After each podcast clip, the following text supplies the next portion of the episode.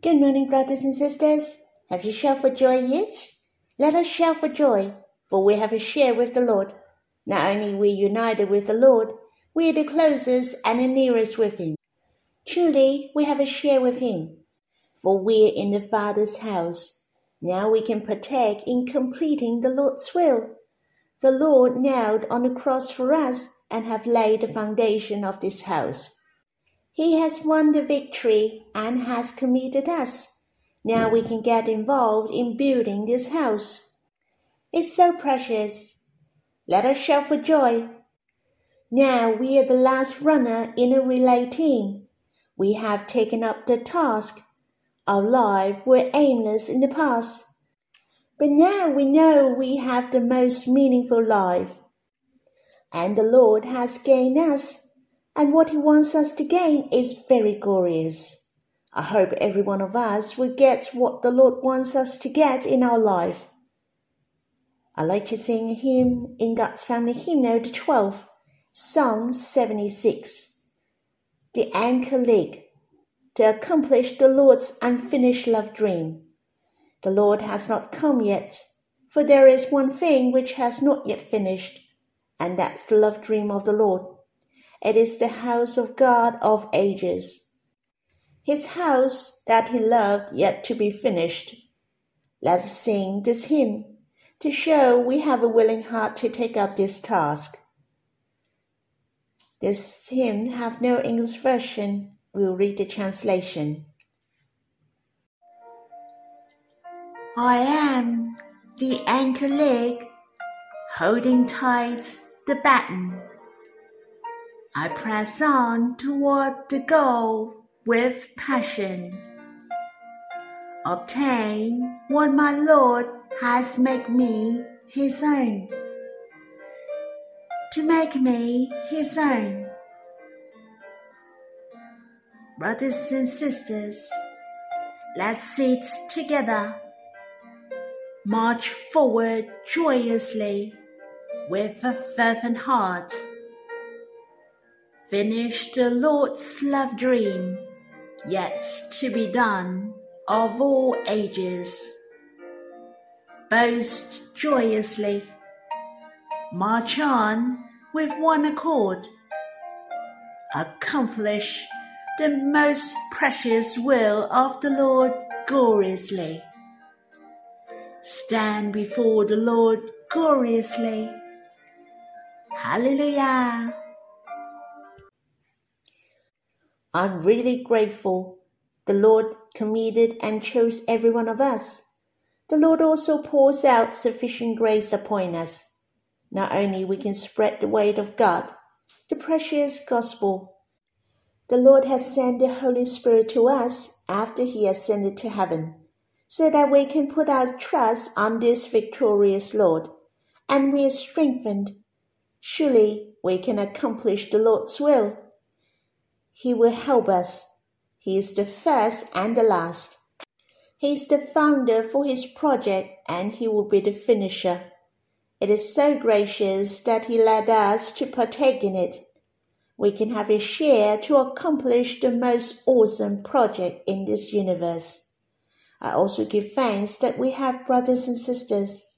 We're not fighting a lonely battle. May the Lord bless us just like what is written in the hymn.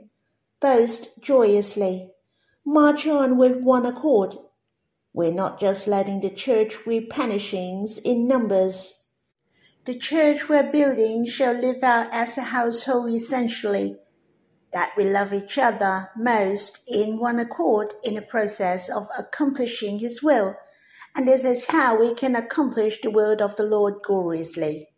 Brothers and sisters, after finishing the Lord's will, the last love dream of the Lord on earth, my heart is going to be very happy, for I can stand before the Lord and receive the praises of the Lord.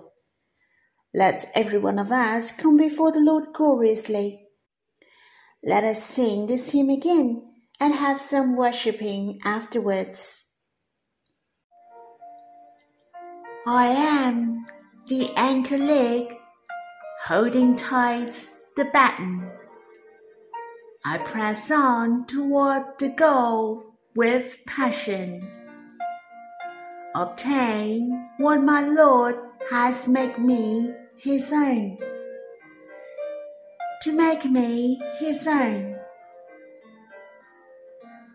Brothers and sisters, let's sit together.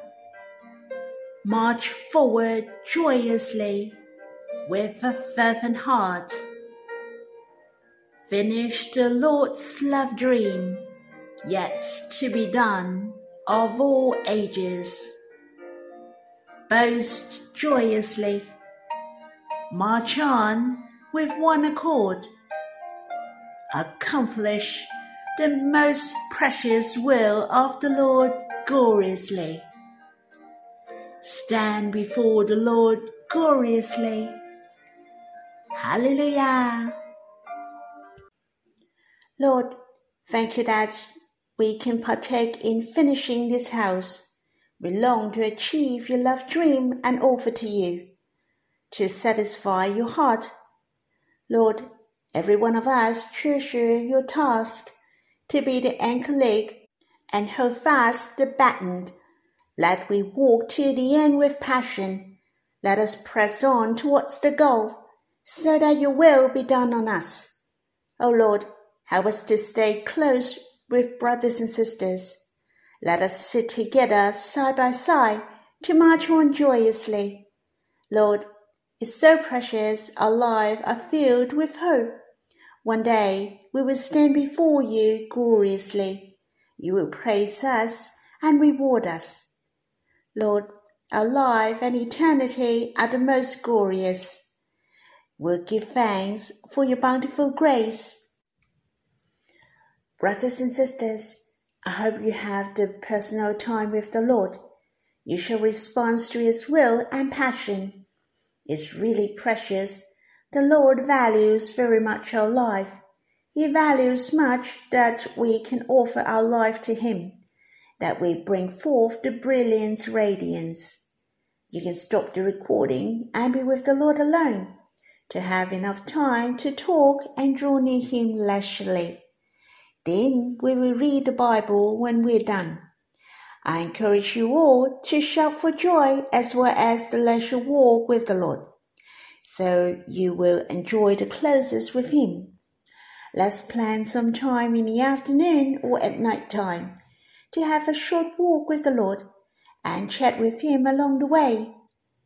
May the Lord bless you.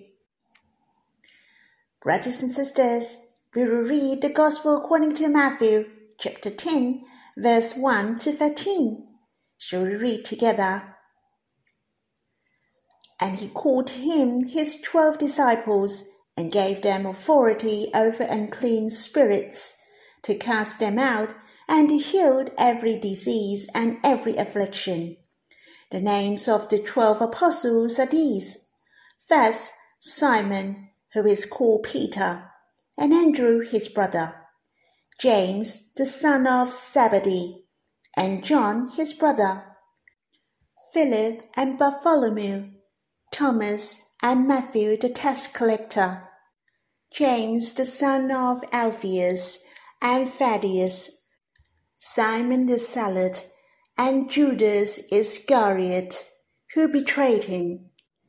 These twelve Jesus sent out, instructing them, Go nowhere among the Gentiles, and enter no town of the Samaritans, but go rather to the lost sheep of the house of Israel, and proclaim as you go, saying, the kingdom of heaven is at hand.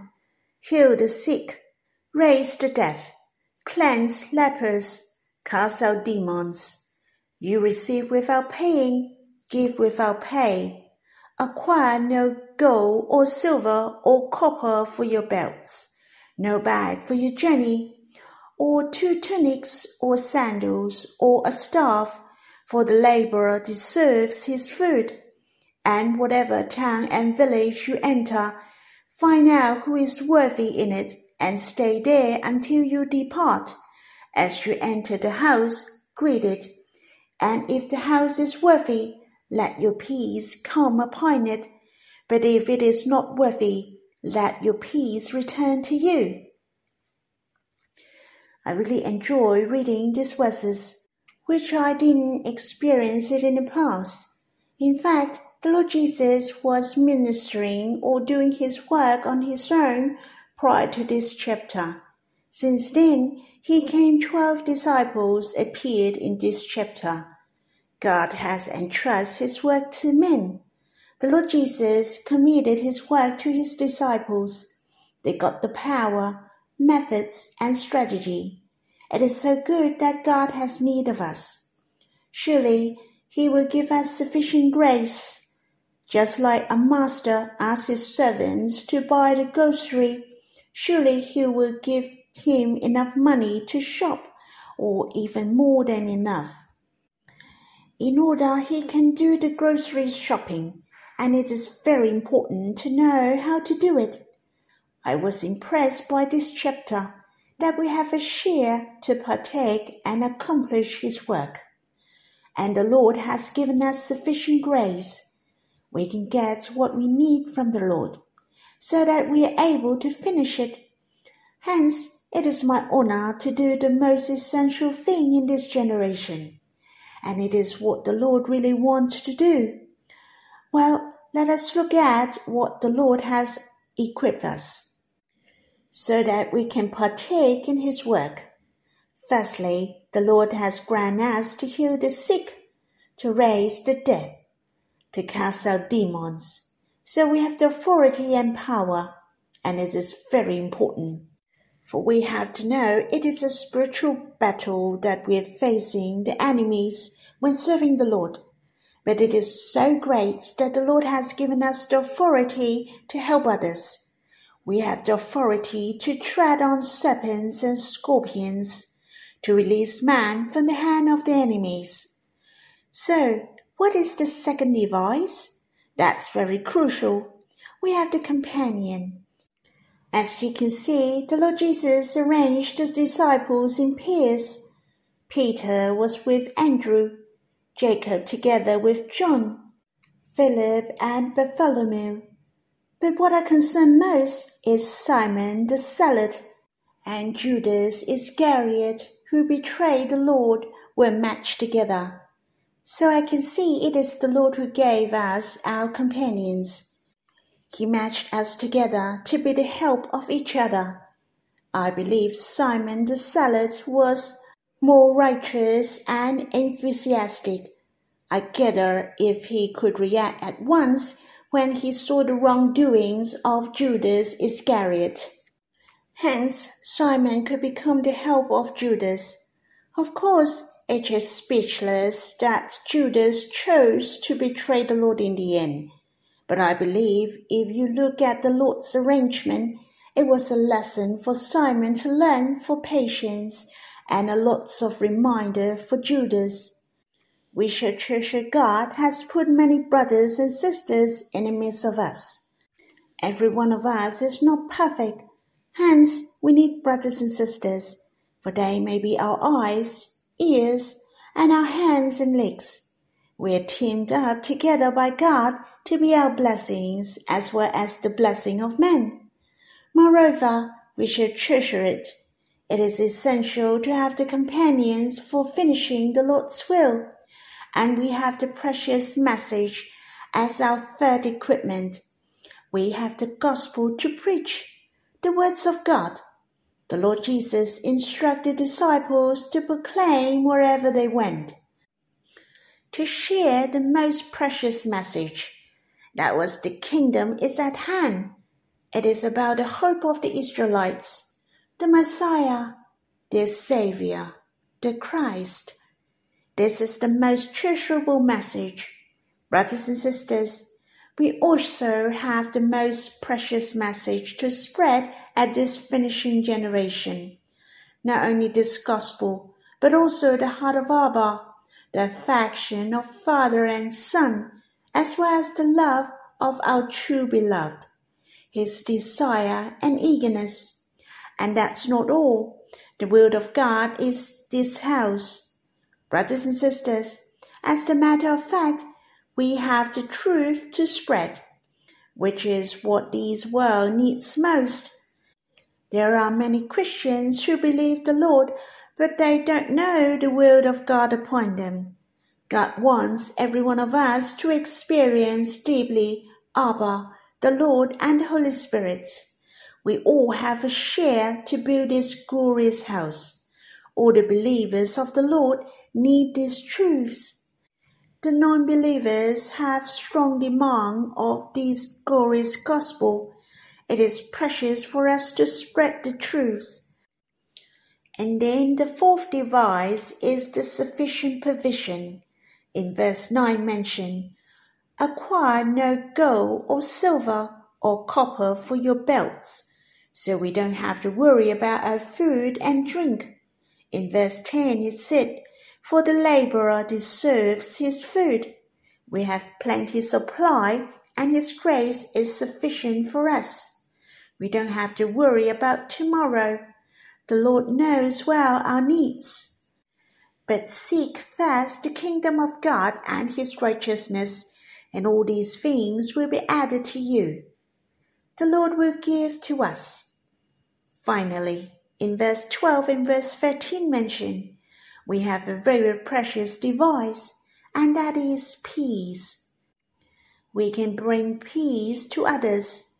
The Lord Jesus said, I'm sending you out as sheep in the midst of wolves. But we don't have to be afraid. The presence of God is peace. When I'm thinking of the name of God in the Old Testament, one of the double name of God is Jehovah Shalom. For God gives peace to us, and the presence of God with us is the greatest pledge of our peace. We should not be afraid and worry when God is with us. I have explained many times that peace is not that we are free from the physical danger. Peace is the status of our relationship with God. A peaceful heart means we're in harmony with God. Our spirit are close with God. We can have the fellowship with God without any hindrance. The interflow of love with God joyously. If we don't have the presence of God, then our ministry are meaningless. It's so precious. I have some new understanding when reading this chapter. I found that the Lord is working with us from now on.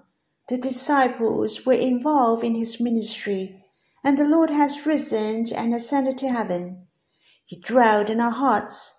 We have a share in a commission on a mountain in Galilee. We're involved in the work with the Lord, and we shall complete His will. The Lord is not alone. We shall be His intimate friends.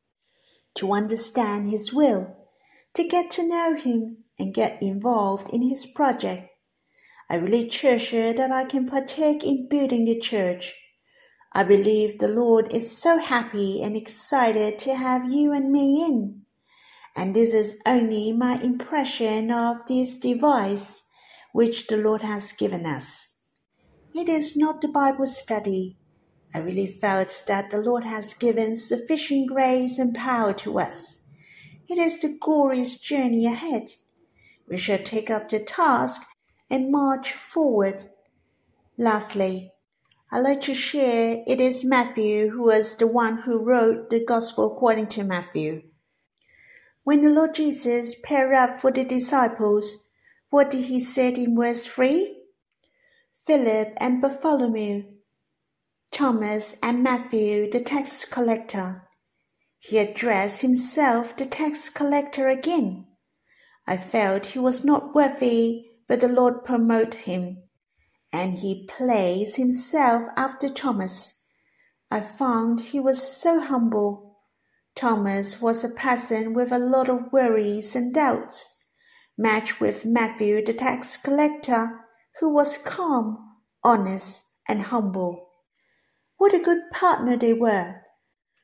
I'm really grateful for the Lord gives us different brothers and sisters to get along so we have different lessons to learn. I really admire the humbleness of Matthew. He was gracious to partake in the Lord's ministry. Brothers and sisters, we shall give thanks to the Lord. We still toss and turn in this world if the Lord didn't save us.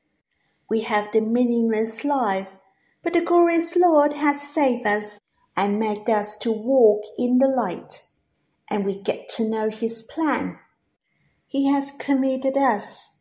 We can partake in His plan and make our life worthy to live for Him. I will finish here and I hope you can enjoy the Gospel according to Matthew chapter 10. Shall we give thanks together? Lord, it's so precious you came to the world from heaven to accomplish a very glorious mission. Not only you accomplished the salvation, you also want to build the house of God. Oh Lord, you're not alone, for you want us to partake in your plan. Lord, how precious you sent the twelve disciples to go throughout all the cities and villages. You gave them the authority and power. to say, we can do all things through you. We also have the authority and power.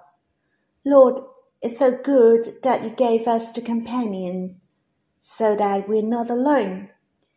We have the companions to learn from each other, to support each other, Lord, thank you for the treasurable message. We have the gospel to preach. What we knew are the message to the world indeed. Help us to understand and know the truth we believe with all boldness. Lord, thank you for your provision that we have nothing lack. You are our shepherd. Surely you will give us what we need. Lord, the most treasurable is your presence with us. Your peace is in our hearts. Lord, you are in the midst of us when we're going in and out. You are with us till the end of age. Lord, we are fully equipped, so we shall march forward with bravery. Let us learn from Matthew his humbleness and gentleness. Help us to enjoy the companionship and ministry with brothers and sisters. Help us to be your co workers in this generation. Thank you for counting us in your glorious will. May you use us greatly. Brothers and sisters, let's have some time to draw near the Lord, to read the Bible and respond to Him. May the Lord bless you.